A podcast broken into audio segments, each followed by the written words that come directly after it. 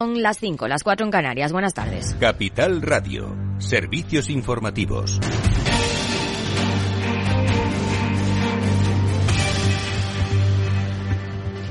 Es la noticia económica del día. El Banco Central Europeo eleva los tipos de interés otro medio punto hasta el 3% y anuncia más subidas para este año. Todo ello con una inflación que, a pesar de seguir disparada, empieza a dar signos positivos. Más información, Javier Luengo. Buenas tardes. Sí, ¿qué tal, Aida? Muy buenas tardes. 50 puntos básicos en la cita de hoy, la primera del ejercicio y por primera vez también desde que se comenzaran a subir el precio del dinero de la divisa única desde marzo del año pasado, se avanza lo que va a pasar en la próxima reunión, marzo 50 puntos básicos, Christine Lagarde, presidenta. En vista de las presiones inflacionarias subyacentes, tenemos la intención de aumentar los tipos de interés en otros 50 puntos básicos en nuestra próxima reunión de política monetaria en marzo y luego evaluaremos la trayectoria posterior de nuestra política monetaria. El Banco Central Europeo deja de ser data dependent, deja de depender de los datos para pasar a la acción, no sigue la regla marcada por Jerome Powell, aunque sí la estela que dejó el presidente de la Reserva Federal. Reducción de compras de bonos a partir de marzo, 15.000 millones cada mes. Una vez que estemos en ese territorio restrictivo, queremos permanecer ahí el tiempo suficiente hasta que podamos estar confiados de que esos tipos nos devuelva el objetivo de inflación de un término medio del 2%.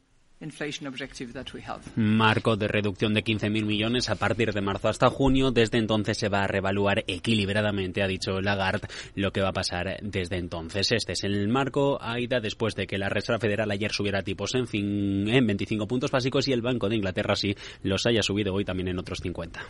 La tasa más alta desde 2008. Gracias, Javier.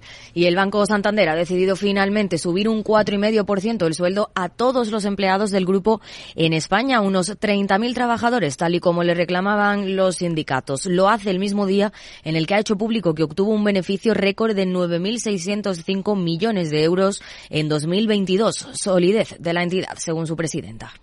Yo digo siempre que prestamos en Europa y ganamos dinero en las Américas.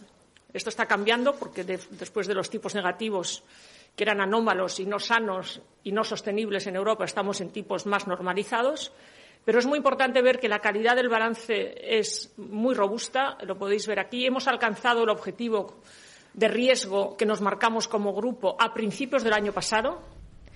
Son los mejores resultados de su historia, con un incremento de ingresos en medio de las polémicas con el impuesto a la banca y de la petición del Gobierno de congelar las hipotecas. Hoy, la ministra de Asuntos Sociales, Ione Belarra, ha vuelto a insistir en esta medida. Como imagino que no se puede decir que esos beneficios mil millonarios son capitalismo despiadado, pues voy a decir que son absolutamente impúdicos. Por tanto, que el Gobierno actúe lo antes posible con ese tope a las hipotecas que venimos pidiendo desde septiembre es ya una urgencia que por cierto la ministra de Hacienda ha respondido hoy a esa propuesta. Dice María Jesús Montero que el gobierno hoy por hoy solo tiene sobre la mesa las medidas de alivio hipotecario pactadas con la banca en diciembre pasado, entre las que no está la congelación de las hipotecas. Y seguimos conociendo despidos en el sector de las tecnológicas. Pinterest, la red social estadounidense, despedirá a 150 trabajadores, el 5% de su plantilla, aunque asegura que apoyará con indemnizaciones y prestaciones a estos empleados.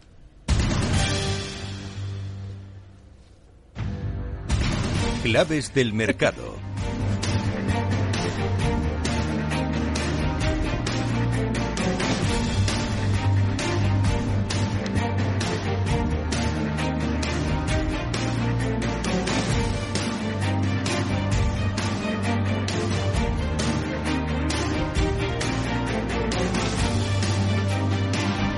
A media hora de que se conozca cómo han terminado la sesión las principales plazas del viejo continente tras la subida de los tipos del BCE al 3%, el IBEX 35 camina con ganancias en los 9.236 puntos. Más datos, Javier Luengo. Tenemos dentro del selectivo AIDA en estos momentos Agrifols disparado un 8%, también subidas para Fluidra del 7,22 en el caso de las ganancias del Santander tras presentar resultados récord superiores a los 5 puntos porcentuales. Eh, farolillo rojo, Sabadell 3,75 de récord.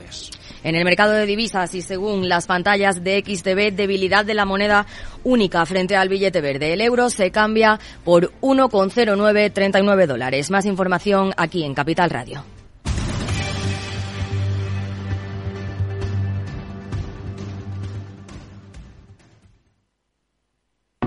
¿Busca una plataforma de trading potente? Con CMC Markets tendrá herramientas de trading de nivel institucional en sus manos, con más de 115 indicadores técnicos, osciladores, agenda macro, análisis fundamental de Morningstar. Descubra todo lo que necesita nuestra plataforma de manera gratuita. Opere con el mejor. Pruébelo sin compromiso con una cuenta demo. Entre en cmcmarkets.es o llame al 911 140 700. CMC Markets. Más de 30 años siendo su broker online de confianza.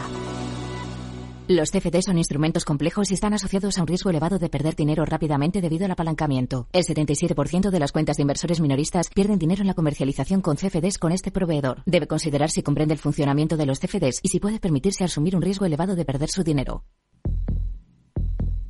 Vida. Riesgo. Cubierto. Es muy simple asegurarse con el Betia. Simple, claro, el Betia. Mercado Abierto con Rocío Arbiza. Seis minutos los que pasan de las cinco en punto de la tarde, de las cuatro si nos están escuchando desde Canarias, en un momento en el que tenemos a los índices de bolsa con tono mixto. Está con ligeros retrocesos a esta hora solo la bolsa de Londres. Hoy hemos tenido subida de tipos por parte del Banco de Inglaterra, 50 puntos básicos hasta el 4%. También tenemos en Estados Unidos a uno de sus tres principales indicadores con ligeras caídas. Es el Dow Jones nada que ver con el comportamiento del Nasdaq 100 que sube en estos instantes por encima del 3%. Un buen tono, un buen comportamiento que tiene que ver sobre todo con eh, la actitud hoy en bolsa de meta disparada más de un 25% después de los, de los resultados presentados anoche por la compañía, aunque se ve superada por el alza que experimenta Alink Technology que sube casi un 30%.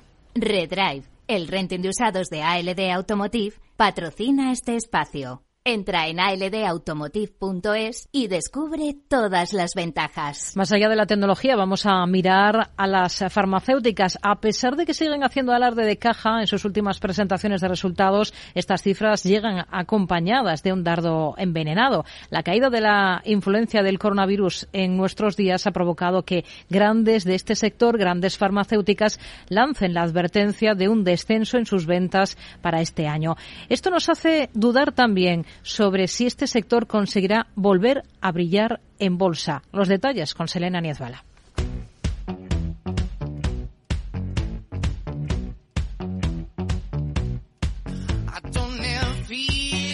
En los últimos años, las farmacéuticas han gozado de ganancias récord a causa del beneficio obtenido por las vacunas contra el coronavirus, un mercado además reducido que dejaba en manos de unas pocas compañías este suero. A pesar de que algunas siguen pulverizando récord de ganancias en sus cifras anuales, es el caso de Pfizer, por ejemplo, estos llegan acompañados de advertencias sobre una fuerte caída de ventas y beneficios este año al ir remitiendo la pandemia, motivo como para empezar a retirar la mirada de este tipo de compañías en bolsa, no en opinión de Julián Coca, responsable de renta variable de Anchor Investment Strategies. Que los inversores quizás en el, en el primer golpe, que es la presentación de resultados, pues se, vea más afectada con caídas, pero que una vez que empieces a, a leer, a digerir y pensar en el largo plazo, pues te encuentras con una compañía que tiene mucho potencial y bueno, pues que cotiza a, a un PER de dos años vista, pues de 10 veces, que desde luego no es caro para, para países. Las vacunas junto a su píldora para quienes ya han contraído la enfermedad han permitido a la compañía, a Pfizer, lograr unos beneficios de 31.372 millones de dólares en 2022, es decir, todavía un 40% más que un año antes y los mejores resultados de su historia. La pregunta es, ¿hasta cuándo? Las aguas vuelven a su cauce y previsiblemente lo que veamos ahora sea un periodo marcado por las pérdidas en este sector que en opinión del analista de Fortage Fan, Rafael Ojeda, no durará mucho. Eh, es un tema absolutamente coyuntural, estas posibles pérdidas de, de, estas compañías, porque en el medio largo plazo las compañías farmacéuticas son compañías muy rentables y compañías además anticíclicas, es decir, que son compañías que independientemente del momento del ciclo en el que, en el que nos encontremos, son capaces de generar, de generar eh, beneficios. Y es que aunque no sea el coronavirus, en el momento en el que estas eh, compañías anuncian avances clínicos en ensayos o en fármacos, vuelven a dispararse en bolsa, por lo que Rafael Ojeda tiene claro lo que haría si estas empresas ceden terreno en el mercado. En un momento como el actual, en el que hay una enorme incertidumbre y una enorme volatilidad en los mercados, precisamente el sector farma es uno de los sectores eh, en los que se fijan muchísimo las, las casas de, inversión para cubrir carteras y que desde luego si ocasionan bajadas eh, importantes en bolsa, eh, lo que nos están dando es una mejor oportunidad para entrar en ellas. Esto en lo que respecta a las grandes, mientras que habría que tener más prudencia y ser selectivo en el caso de empresas del sector más pequeñas, puesto que serían susceptibles de ser opadas.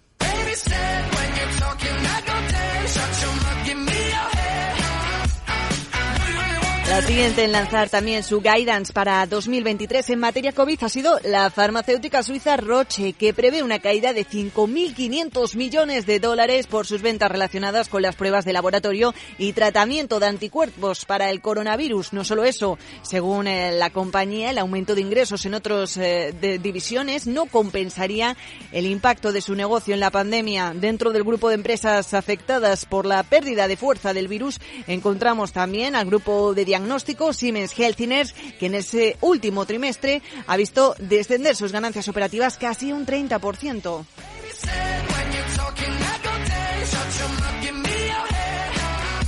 Y sin irnos demasiado lejos, en España, Robi es el claro ejemplo de lo que le ha sucedido al sector en los últimos años. La farmacéutica catalana ha pasado de brillar en bolsa en 2021 a ser uno de los peores valores del IBEX 35 en 2022. A finales del último ejercicio lanzó ya la advertencia de que sus ingresos caerían hasta un 10% este 2023. La causa, adivinen, de nuevo, la disminución de demanda de vacunas eh, para la COVID. Así lo explicaban estos mismos micrófonos Javier López Belmonte, vicepresidente y director financiero de Laboratorios Robi.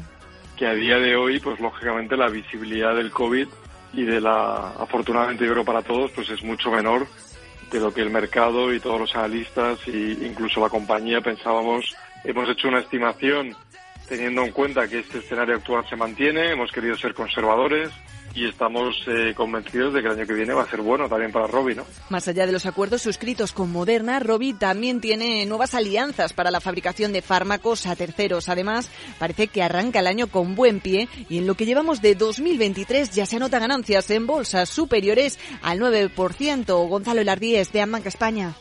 Creemos que tras el castigo que ha tenido y un poco más guiada por los fundamentales y esos eh, eh, productos que, se espera que salgan al mercado, que den noticias en próximos meses, pues creemos que es una oportunidad interesante donde el binomio rentabilidad-riesgo creemos que está bastante, está, bastante ajustado. Y otra que ya adelanta caídas en sus ventas también es Merck. La compañía prevé un fuerte descenso en las ventas del Molnupiravir, su fármaco para tratar eh, la COVID en 2023, cayendo alrededor de mil millones desde los más de 5.000 registrados en 2022. En líneas generales, lo que se espera es que el crecimiento de estas compañías se mantenga con otros productos, pero a un ritmo menor para una industria con un fuerte potencial y defensiva, tal y como señala el analista de asesores financieros internacionales, Philip Aires.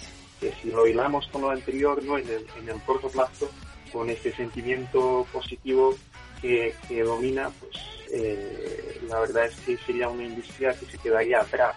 Pero de nuevo, si pensamos en un horizonte un poco más largo en el que, en el que se produce ese ajuste en el mercado hacia, hacia nuestro escenario algo mm. más eh, pesimista, pues ahí sí el sector salud eh, saldría eh, mejor para. Hmm. Así que por el momento, sentimiento positivo para un sector que cotiza con descensos de forma generalizada en el arranque de este ejercicio.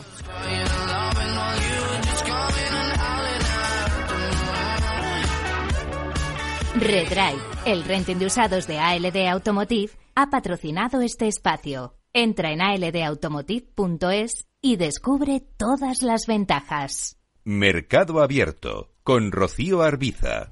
Y del sector eh, farma ponemos el foco en otra compañía y no nos vamos muy lejos. Javier Luengo. No, nos quedamos relativamente cerca, Rocío, en las devoluciones de Inditex.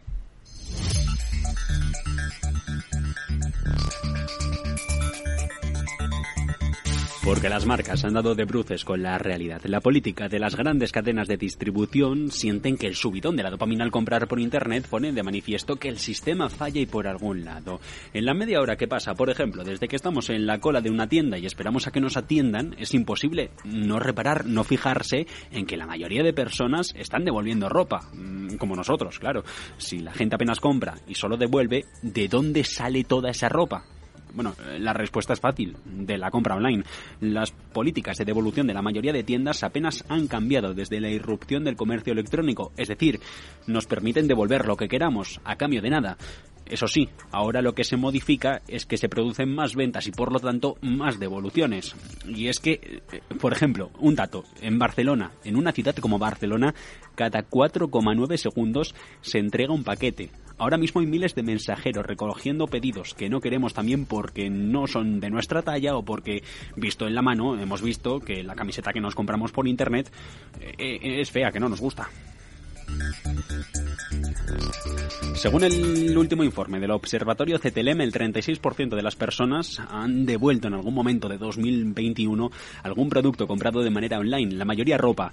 Un 54%, más de la mitad, ha devuelto alguna vez alguna prenda. Alrededor del 4% de la facturación de las grandes compañías se destina a devoluciones, costes que son tan elevados porque en el momento en el que se entrega el producto devuelto no es el final del proceso, es solo el principio de un circuito kafkiano que no beneficia a nadie. Primero el transporte del repartidor que lo recoge en casa, pero más tarde el manipulado, es decir, controlar qué ha llegado, en qué condiciones, un porcentaje que habrá que reacondicionar, otro que hacer reciclaje y otro directamente que desechar.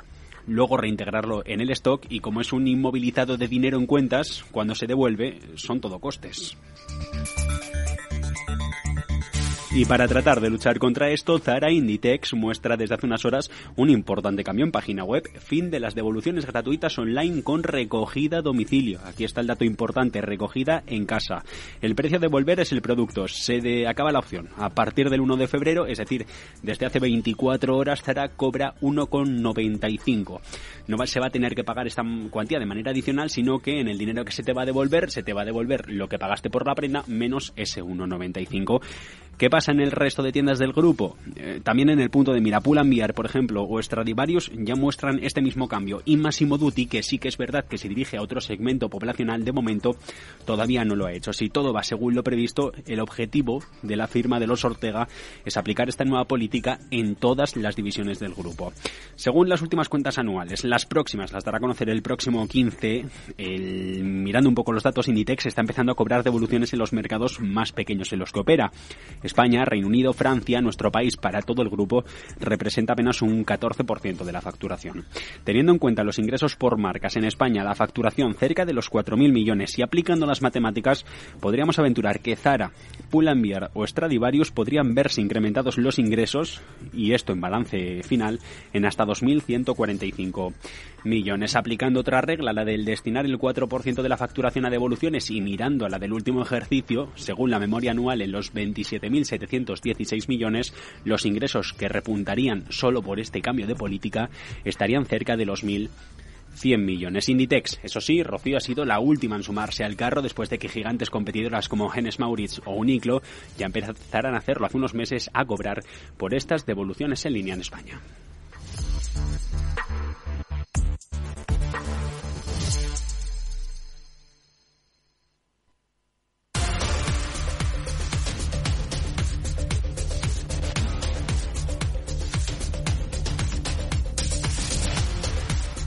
Es momento de echar un vistazo al mercado de divisas de la mano de Diego Morín, analista de IG. Hola Diego, ¿qué tal? Muy buenas tardes.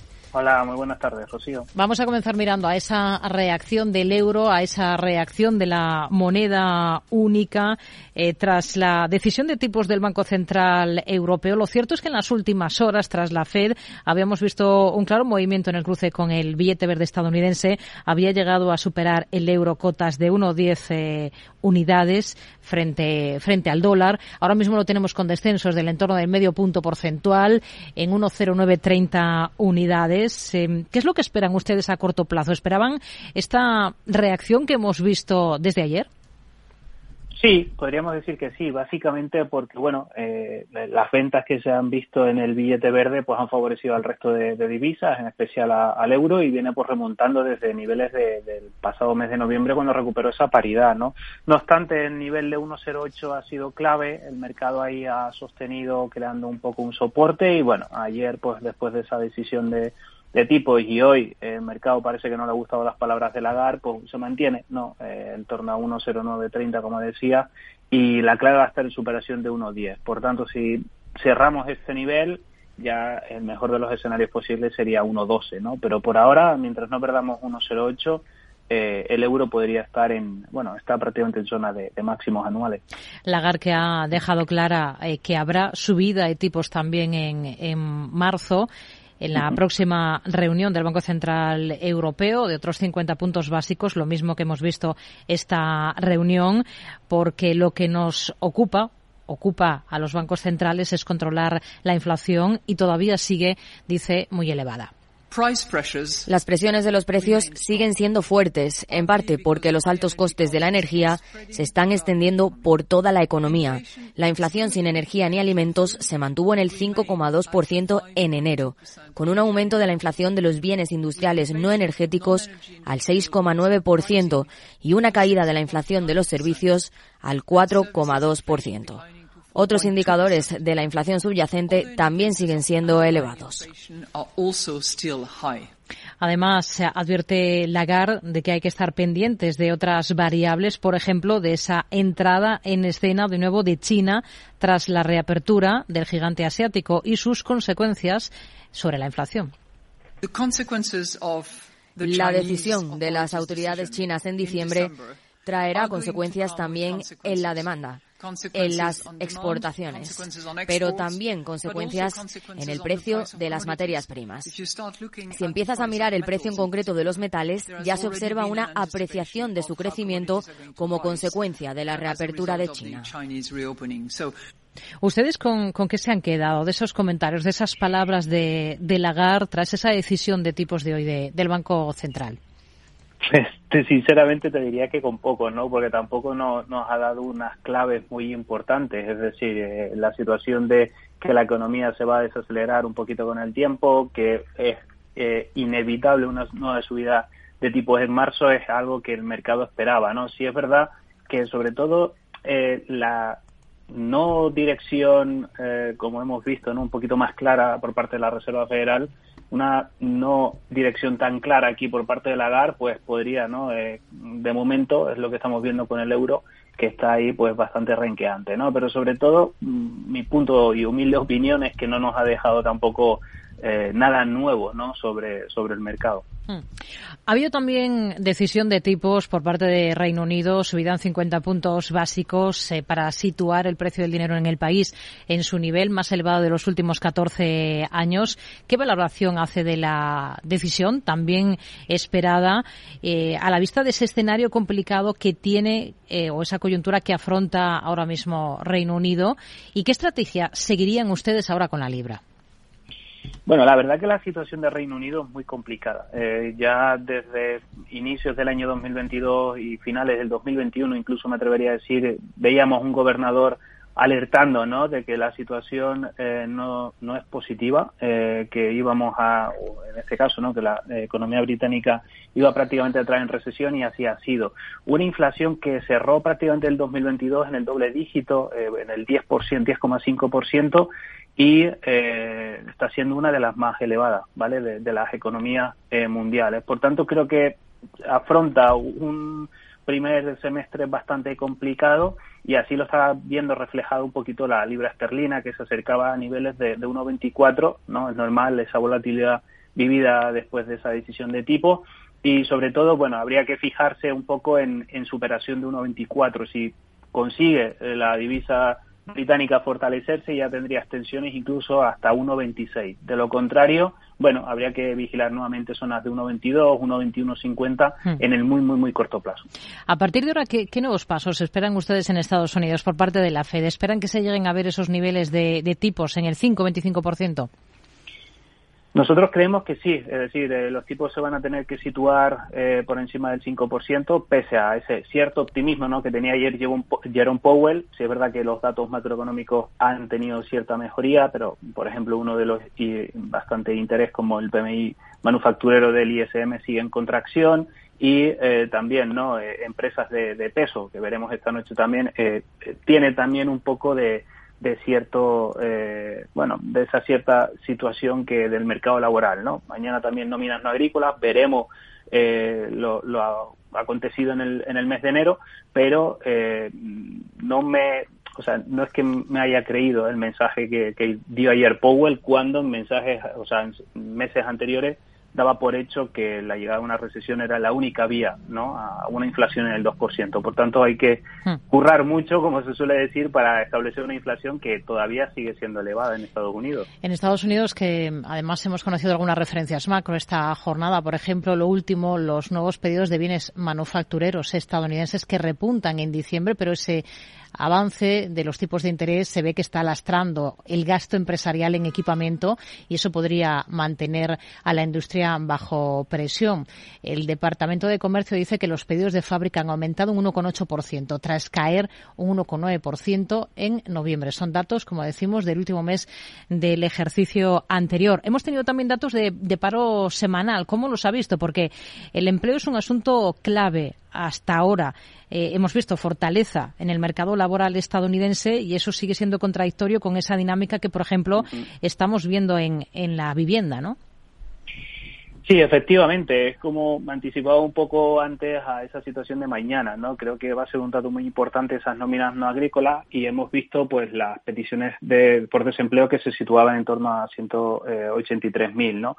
Por tanto, bueno, eh, creo que el primer balance importante, bueno, llegará, ¿no? Un poco, o que lo mastique, mejor dicho, el, el mercado el próximo mes, bueno, el próximo mes de marzo, sí, con a ver qué nos van también, o cómo se van desarrollando, mejor dicho, el resto de macro importante que al final tome esa decisión la Reserva Federal, pero sobre todo, eh, lo, decía la semana pasada Bullard, también eh, Williams, sobre eh, el objetivo de seguir impulsando tipos de interés. Por tanto, creo que la vía a la que se va a ir a Estados Unidos va a ser también esa, esa parte de cierta destrucción de empleo. Diego Morín, analista de IGE, gracias por este análisis con nosotros. Muy buenas tardes. Muchas gracias, un abrazo. Tenemos a esta hora al euro recortando terreno tras las últimas decisiones de tipos tanto a uno como a otro lado del Atlántico. La moneda única cede hasta 1,09, 31 unidades eh, frente al billete verde de Estados Unidos, según las pantallas de XTB. Selena.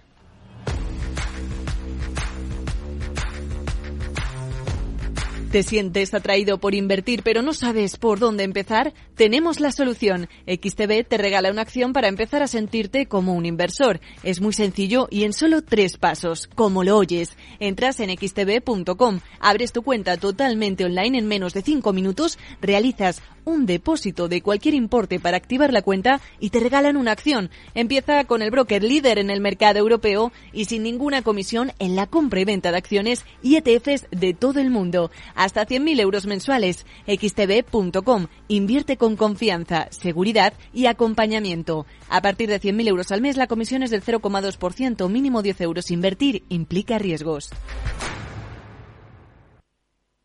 La fibra tardó décadas en inventarse. El almacenamiento en la nube, años. Y el wifi, ni te cuento. Pero dar el primer paso hacia la digitalización de tu negocio te llevará menos de un minuto. Contrata fusión digital con fibra hasta un giga. Centralita en la nube. Líneas fijas y móviles. Y ahora, además, llévate móviles de alta gama desde cero euros. Infórmate en el 1489 o en telefónicaempresas.es. ¿Comenzamos? Mercado Abierto con Rocío Arbiza.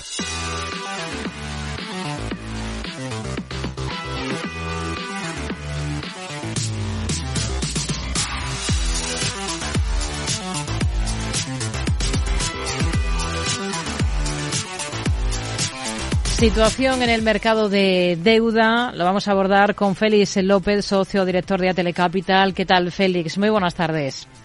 Hola Rocío, ¿qué tal? Muy buenas tardes. Bueno, vamos a ver cuál ha sido esa reunión, las claves después de esta semana marcada por las reuniones de bancos centrales. Comenzábamos anoche en Estados Unidos, hoy hemos tenido esa decisión de tipos, de subida de tipos en 50 puntos básicos, tanto por parte del Banco Central Europeo como por parte del Banco de, Inglaterra. Eh, lo primero de todo, ¿con qué idea se ha quedado después de escuchar aquí en Europa a la presidenta Lagarde?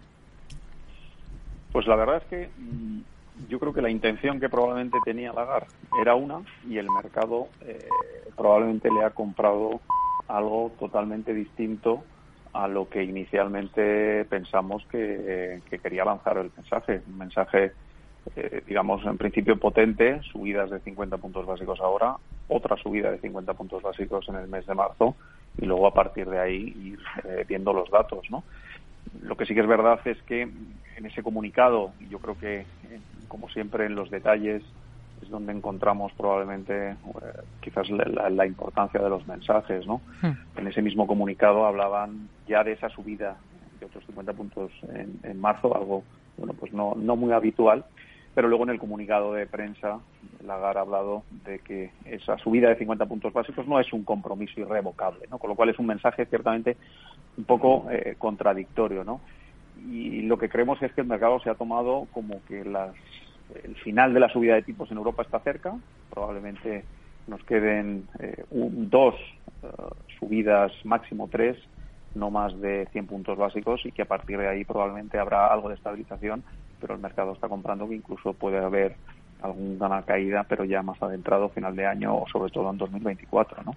Hmm. Eso sí que ha insistido Lagarde en que no se pensase el mercado que no iban a hacer una pausa para observar em, ese comportamiento, ¿no? Una vez que, ha, cometido todas esas subidas de tipos el Banco Central Europeo, porque el mercado sigue, por otro lado, eh, sin escuchar, digamos, a los bancos eh, centrales, ¿no? Sí, eh, a ver, el, yo creo que nos encontramos en un momento donde el, las apuestas de los bancos centrales en sus mensajes han sido extraordinariamente claros durante todo 2022, sobre todo los tres primeros trimestres.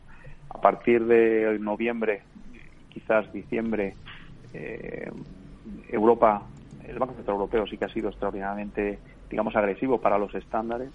El movimiento de hoy es quizás lo más sorprendente, ¿no? Porque, bueno, pues eh, no tiene mucho sentido que en un día como hoy, con esa subida y con ese aviso, tengamos eh, bueno pues las mayores caídas en prácticamente en todos los tramos de la curva da igual qué país europeo todo está cayendo. Es decir hoy tenemos la mayor subida pues por poner un ejemplo del bono italiano de los últimos años desde desde marzo de 2020 está estrechando 40 puntos en 10 años pero es que nos vamos al dos años y está estrechando el italiano 28 ¿no? y el alemán 18 el dos años y 22 el 10 años ¿no? con lo cual es un movimiento ciertamente contradictorio que en algún momento y no será no sería extraño y ¿eh? no nos extrañaría que en las próximas jornadas si el Banco Central Europeo cree que el mercado está tomando un camino excesivamente optimista en relación a los tipos, pueda salir con algún comunicado, en alguna rueda de prensa o en algunas declaraciones diciendo que el camino es inexorable y que los tipos van a seguir subiendo durante todo 2023. Yo creo que ese mensaje sería, eh, bueno, pues esclarecedor para el mercado, porque insisto, eh, por lo que estamos asistiendo en este inicio de año, la percepción que tienen los actores del mercado es totalmente distinto de los mensajes que está lanzando sobre todo el Banco Central Europeo. Hmm. ¿Qué es lo que descuenta ese mercado de deuda estadounidense en este caso, después del último encuentro de la Fed y de las últimas palabras de su presidente? Bueno, pues ahí yo creo que sí que hay algo más de más eh, de unanimidad, ¿no? En el sentido en que vemos claramente, o el mercado nos descuenta ahora mismo dos subidas extras de otros 25 puntos básicos a las próximas reuniones. A partir de ahí, un periodo de estabilización. Los datos de inflación están acompañando en Estados Unidos, eso es una realidad que es inexorable. Y esos datos de, inflación van a acompañar durante el primer semestre. Probablemente después de verano, cuando ya los comparables empiecen a ser algo más flojos, pues probablemente ya sea algo más complicado. Pero la realidad es que en Estados Unidos eh, vamos a tener algo más de estabilidad de tipos una vez que se produzcan esas dos subidas extras y lo que el mercado sí que empieza a descontar es que ya en inicios de 2024, en la primera reunión del año que viene, probablemente podríamos ver, obviamente todo en función de cómo se vaya desarrollando la economía americana, crecimiento, inflación y datos de paro, eh, el mercado descuenta con unas probabilidades elevadas a un recorte de tipos, insisto, ya en el primer trimestre de 2024. Hmm. Hemos visto emisión, aparte de, esas grandes citas con los bancos centrales, aparte de ese movimiento llamativo, como nos comentaba en el mercado de bonos hoy, hemos visto emisión aquí en España por parte del Tesoro, 6.500 millones en cuatro denominaciones distintas de deuda a medio y largo plazo, que en todos los casos han salido a un interés marginal eh, superior, eh, que entiendo que esto no sorprende absolutamente a nadie. ¿En qué tramos se están centrando ustedes especialmente ahora a la hora de hacerse con eh, deuda española, de incrementar peso en sus carteras? Pues fundamentalmente nos gustan, eh, con independencia del movimiento de hoy, que insisto, está siendo pues, eh, quizás un movimiento excepcional, ¿no? Pero los tramos entre 3 y 5 años tenemos unas curvas en Europa pues prácticamente planas y creemos que en los tramos comprendidos entre 3 y 5 años es donde creemos que hay más oportunidades, no solamente en la parte de deuda soberana, sino incluso también en la parte de deuda corporativa. ¿Y en, y en deuda corporativa, en qué tipo se están fijando especialmente? Pues realmente yo creo que estamos en un momento relativamente dulce para la parte de deuda corporativa porque hacía mucho tiempo que en general no nos gustaba, no nos gustaban todos los activos de, la parte de crédito corporativo, es decir, creemos que hay oportunidades en alta calidad crediticia, que prácticamente habíamos estado fuera de, este tipo de activos en los últimos pues, los últimos cuatro o cinco años. Creemos que todo lo que sean bonos de alta calidad crediticia con las ampliaciones de diferenciales que hemos vivido el año pasado y la subida de tipos eh, ofrecer una rentabilidad, es, ofrece una relación eh, rentabilidad-riesgo atractiva. Nos gusta y nos sigue gustando la deuda, eh, la deuda financiera, tanto la deuda senior como la deuda subordinada. Y, y también por los altos tipos que pagan y demás, eh, la deuda high yield, ¿no? Con lo cual es uno de esos momentos, yo creo que, bueno, pues que no se producen eh, con mucha frecuencia a lo largo de los años, ¿no? donde en general todos los, tipos de activos yo creo que ofrecen esa relación rentabilidad-riesgo eh, atractiva que, bueno pues que estamos viendo y que estamos viviendo hoy en día. Nos quedamos con ello, Félix López, de Telecapital. Gracias. Muy buenas tardes. Muy buenas tardes, Rocío, y hasta la próxima. Mientras la ciberseguridad de la información tradicional gira en torno al software y al modo en el que se implementa, la seguridad del IoT incorpora más complejidad. La conectividad ofrece cada vez más escenarios con multitud de dispositivos conectados, donde el más trivial puede llegar a ser peligroso si resulta comprometido. Las soluciones Zero Trust de Zscaler permiten reducir estos riesgos. Descubra más en zscaler.es. Mercado Abierto con Rocío Arbiza. Analizamos el cierre de la sesión en la Bolsa Española con José Lizán, gestor de Reto Magnus y CAF en Cuadriga Asset Managers. Hola José, muy buenas tardes. Hola, ¿qué tal, Rocío? Muy buenas tardes. Bueno, ¿qué balance hace de esta jornada positiva para los índices de renta variable europeos? Eh, con el euro, el euro recortando desde esas cotas que había alcanzado en las últimas horas frente al dólar de 1,010 y con el mercado de deuda cediendo en términos de, rendimiento los, eh, los bonos a 10 años de los principales países europeos. ¿Qué, ¿Qué le ha parecido lo más interesante y con qué mensaje se queda tanto después de escuchar a Bailey como a Lagarde? Bueno, yo creo que en general el mercado está queriendo agarrarse a lo bueno, ¿no? Queriendo agarrarse, agarrarse al, al discurso que están dando todos los bancos centrales de que el proceso de desinflación ha comenzado, pero no el proceso de, de, de, fin de subida de tipos, ¿no? Y la propia Lagarde pues ha dicho que va a subir 50 puntos básicos más en marzo y la Fed ha dicho que va a subir también probablemente en las próximas reuniones otro cuarto de punto. Sí que se está viendo como que el ritmo y el, y el techo está más cerca, pero bueno, yo creo que el mercado está como con demasiado optimismo de que se vaya a bajar tipos probablemente en la segunda mitad de 2023 y muy probablemente eso no suceda. Yo creo que los bancos centrales van a perpetuar los tipos altos durante un tiempo largo, ¿no? Y bueno, yo creo que ahora mismo está todo el mercado con un exceso de optimismo desde mi punto de vista, porque sí que es verdad que el proceso de desinflación ha comenzado, pero veo exceso de optimismo con cuándo va a empezar el verdadero pivot point de tipos de interés. Hmm. Santander, claves de, de esos números, ¿qué es lo que más le ha gustado, lo que más le ha convencido? Bueno, yo creo que al mercado lo que ha premiado hoy ha sido las guías para el conjunto de, del 2023, que son bastante más agresivas de donde estaba el consenso, que era un consenso mucho más conservador y que han quedado muy por encima de los objetivos que todos teníamos en mente. ¿no? Yo creo que eso es lo que ha celebrado el mercado. El resto de los números, pues sin grandes sorpresas, bien en costes, ¿no? que es un poco donde está el mayor, lo, lo más complicado para las entidades y, en general pues unos números sólidos y, y, como digo, lo mejor las guías, sin lugar a dudas, unas, unas guías pues optimistas y con crecimientos de doble dígito y con y con rotes del 15%, así que son unas guías eh, que lanzan un mensaje de optimismo de la entidad, desde luego. ¿Y qué es lo que mm, ha impulsado esta jornada? Hemos visto buen tono en, en, el banco, en el Santander, después de sus resultados. ¿Qué es lo que ha impulsado con tanta fuerza a, a Grifols y también a Fluidra? Bueno, en el caso de Grifols, en ambos casos es algo similar, ¿no? Han publicado comparables. En el caso de Fluidra fue ayer y, y, fueron unas cifras que fueron algo mejor de lo que se estimaba. El consenso está muy negativo para este año en, en cuanto a todo el tema de stocks y, la situación, un poco la resaca post-COVID, ¿no? En el caso de Fluidra. Y en el caso de Grifols, pues uno de los competidores ha publicado la esperada recuperación de márgenes que se está eh, pues cacareando desde la compañía que se va a producir en este 2023. Y por otro lado, también eh, parece ser pues que, el proceso de desinversiones que anunció la compañía de 2-3 billones pues hay rumores en el mercado como que se podría estar cerrando alguna de las operaciones y que se lanzará pues pronto una de esas desinversiones. Entonces ambos factores que son determinantes para el devenir, pues, uno es la recuperación de los márgenes y el EBITDA y el segundo pues la desinversión para reducir el apalancamiento, pues de producirse desde luego impulsará la acción, ¿no? Y solo el rumor pues ya lo ha impulsado y un competidor recuperando márgenes ya lo ha, ya lo ha conseguido. Nos quedamos con ello. José Lizán, gestor de Reto Magnus y CAF en Quadriga Managers. Gracias. Muy buenas tardes. Igualmente, Rocío, un saludo.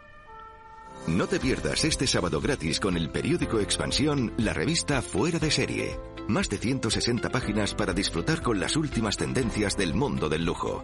Con lo último en viajes, moda, motor, gastronomía, ocio, vinos, relojes y tecnología. La revista Fuera de Serie. Este sábado gratis con el periódico Expansión. Mercado Abierto con Rocío Arbiza.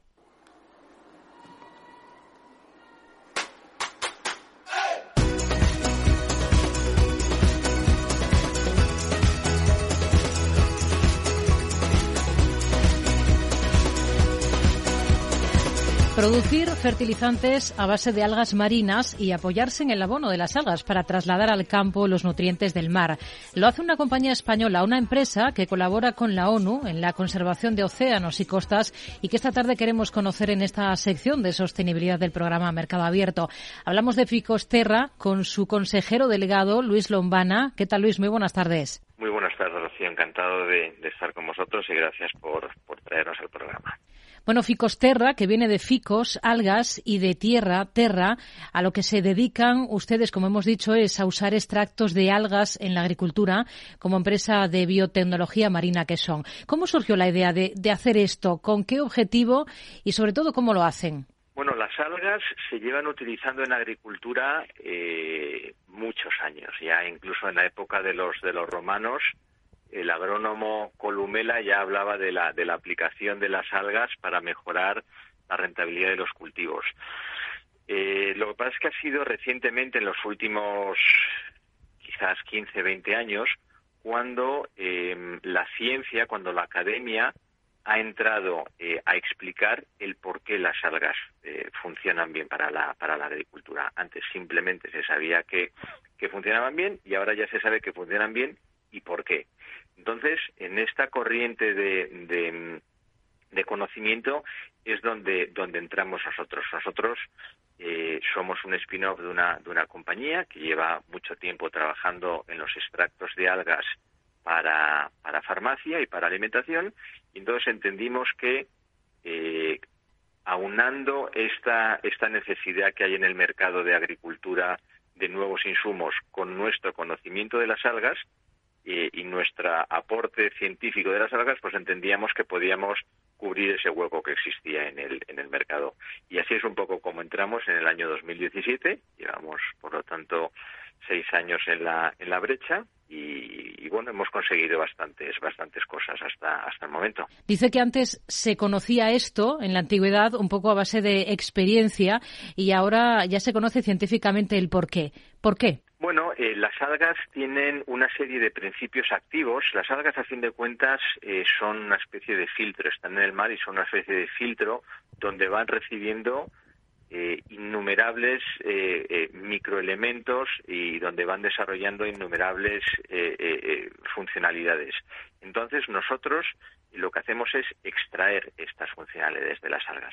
En nuestro caso concretamente utilizamos un tipo de algas que se llaman laminarias y macrocistis, que son las plantas que más crecen en, el, en, el, en el día. se han llegado a ver incluso crecimientos hasta de 30, 40, 50 centímetros diarios en este tipo de algas. Entonces nosotros, ¿qué es lo que hicimos? Dijimos, bueno, pues si estas algas tienen esta capacidad de crecer tanto en tan corto, en tan corto espacio de tiempo, busquemos qué principios activos son los que generan este crecimiento tan rápido, extraigámoslo del alga y apliquémoslo en la agricultura. Sumado además a una necesidad eh, muy importante que hay ahora en la agricultura, que es la eh, sustitución de los elementos químicos y de los elementos minerales por elementos orgánicos. Cada vez la agricultura está yendo a una agricultura sostenible, a una agricultura respetable con el medio ambiente. Entendimos que era, era muy necesario eso, el, el, el, sacar de las algas estos principios activos que permitían este desarrollo em, eh, de la planta tan rápido con una agricultura sostenible. ¿Dónde extraen las algas? ¿En, la costa española y sobre todo qué cantidades necesitan para realizar la labor que hacen ustedes como compañía? Bueno, nosotros tenemos dos fábricas. Eh, una efectivamente está en España, la otra está en, México. Eh, nosotros eh, recogemos o bien recogemos algas de, cultivos bajo cuota o bien cada vez más estamos utilizando algas cultivadas. Esto es un poco la, tendencia que tenemos nosotros. La idea en, dentro de dos, tres años es tener el 100% de nuestro suministro de algas, de algas cultivadas. Entonces, eh, seleccionamos estas algas, que no vale todo tipo de algas, son, como digo, unas algas muy concretas, unas algas que generan un, desarrollo eh, muy importante eh, y las procesamos en nuestras fábricas tanto en España como en, como en México y desde aquí atendemos un poco a clientes eh, internacionales. Hay un proyecto que tienen en marcha en el marco del programa de Naciones Unidas para el Desarrollo que se llama Nutrialgae. ¿En qué consiste exactamente? Pues este es un programa muy interesante. Eh, fue un, em, una, una iniciativa que lanzó Naciones Unidas para obtener una agricultura eh, rentable sin influir o sin contaminar los océanos. La agricultura, a través de sus lixiviados, está generando unos, unos desbalances muy importantes en los, en los océanos, porque a fin de cuentas se está llevando a través de, a través de escorrentías, se está llevando una cantidad muy importante de fertilizantes a los océanos donde no deben de estar y está generando unos desbalances muy importantes. Entonces, Naciones Unidas en el año 2020 sacó un, sacó un reto para eh, buscar soluciones que permitieran obtener una, eh, una, una agricultura rentable sin impactar negativamente en el medio ambiente. Se presentaron más de 600 compañías internacionales, de las cuales seleccionaron ocho. Y una de las ocho, pues fue Ficosterra, en nuestro proyecto Nutrialgae, que consiste en demostrar que eh, sustituyendo, reduciendo fertilización mineral, fertilización convencional por estos bioestimulantes de algas, se mejora la, se mejora la rentabilidad de los cultivos, se reduce la huella de carbono y sobre todo se reduce ese impacto negativo de los fertilizantes en el, en el medio marino. Y salen los números, porque entiendo que en todos estos ensayos, en el marco de este proyecto y de otros que ustedes hacen como compañía, esa rentabilidad en términos de sostenibilidad es evidente. Pero ¿cuál es el retorno de la inversión para poder trasladarlo esto y que sea una realidad en todos los cultivos? Salen, salen, salen los números, Rocío, y además salen, salen muy bien. En el, en el proyecto Nutrialgae hemos, hemos demostrado que por cada euro que el agricultor invierte en nuestros productos, obtiene una rentabilidad de eh, entre 5 y 6 euros. O sea que realmente multiplica ese euro que ha comprado en productos de Cicosterra consigue entre los ahorros de fertilización y el incremento de producción unos incrementos de entre 5 y 6 euros, lo cual es un, es un ratio, un ROI enormemente, enormemente elevado. Estos dos proyectos se hicieron en el marco de, Naciones Unidas, el proyecto Nutrialgae, tanto en Marruecos como en, como en México, durante un año y medio y los resultados han sido en ambos países eh, bastante bastante coherentes entre ellos, con lo cual entendemos que este este ratio de 1 a 5, 1 a 6 es, extrapolable. Además, también nosotros lo hemos visto en otra serie de proyectos que hemos hecho independientemente, pero es muy importante el, el proyecto de Naciones Unidas porque, que duda cabe, que le da una solidez y una solvencia a los datos que no lo tienen unos proyectos desarrollados de forma independiente. Por tanto, está la tecnología, hay planes B, en su caso con el uso de extractos de las algas, pero hay otras opciones de otras empresas. Pero falta qué? ¿Falta regulación? ¿Falta interés por la presión de la industria química tradicional? Bueno, eh, la industria química tradicional eh, claramente está más y más entrando en este, en esta, en esta dinámica, porque no le queda, no le queda otro, otro remedio. Esto es una, una tendencia del, del, mercado y las industrias eh, químicas y de fertilizantes bien lo, bien lo conocen. Eh, la, la, la, regulación es verdad que todavía tiene cierta laxitud, con lo cual, pues, eh, bueno, haría falta un poco más de presión por parte de los reguladores, no tanto en Europa, sí fuera de, sí en países en, en, desarrollo. La regulación es importante. El mercado cada vez está demandando más eh, productos orgánicos, por lo tanto el mercado también cada vez está haciendo detractor de esta serie de, de, insumos, de insumos orgánicos. Y, y, bueno, también las cosas como son en, en, en el campo y en la agricultura, las cosas llevan una, una velocidad eh, pues un poco más lenta que en otros que en otros sectores entonces esto es claramente una ola eh, que, estamos todos que estamos todos surfeando la ola está empezando y la ola no, no hará sino hacerse más grande entonces es cuestión de tiempo que este tipo de soluciones estén mucho más generalizadas en el, en el campo en general. ¿Y con agricultura sostenible da para alimentar a todo el mundo o eso es una quimera? No, no, no. Eh, nuestro, eh, nuestros costes de nuestros costes de producción son absolutamente sostenibles.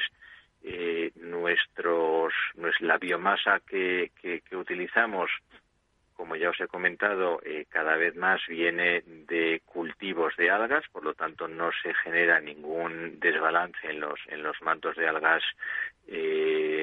digamos salvajes y, sí, sí, desde luego nuestro entendimiento es que eh, a nivel, mm, digamos, largo placista y, general, este tipo de soluciones serán, sin duda, las soluciones que permitirán eh, alimentar a, la, humanidad. A nosotros nos gusta un poco decir que, que, con este tipo de soluciones se producen tres efectos beneficiosos. Por un lado, el agricultor gana porque consigue una mejora productiva. Segundo, el medio ambiente gana, puesto que se genera un impacto eh, eh, medioambiental muchísimo menor que con la agricultura convencional. Y finalmente, el, el consumidor gana, puesto que tiene acceso a una, a una alimentación mucho más, mucho más saludable. Nos ha dicho que tienen presencia aquí en España, pero también en América Latina. ¿Qué planes tienen como compañía? ¿Qué objetivos se marcan para este ejercicio 2023? Bueno, Estados Unidos y México son los dos, los dos países o los dos mercados que queremos abordar en el año 2023 y también en el año 2024.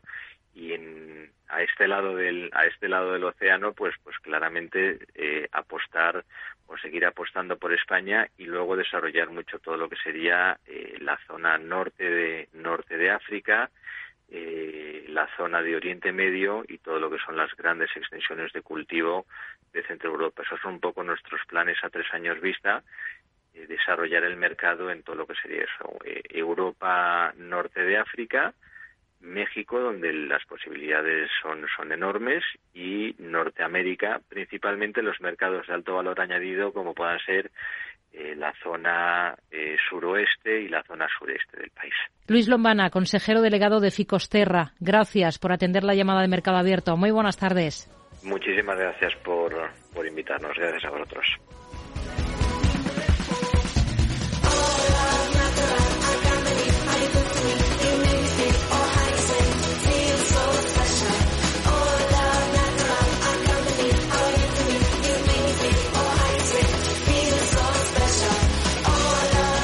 Seguimos hablando de sostenibilidad. La primera tienda online que vende productos hechos con plásticos que no dejan huella ya es una realidad. Acaba de estrenarse hace justo una semana y detrás de ella está Alfa, una de las empresas líderes en el sector de las soluciones de envasado. Su portavoz en España es Roberto Gavilán. Hola Roberto, muy buenas tardes.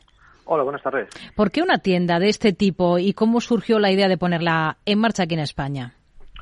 Bueno, pues como bien dijiste en la introducción, Alpla es una multinacional fabricante de envases plásticos, eh, una empresa familiar con, con 70 años eh, en, el mundo, en todos los países, en muchos países del mundo estamos eh, presentes.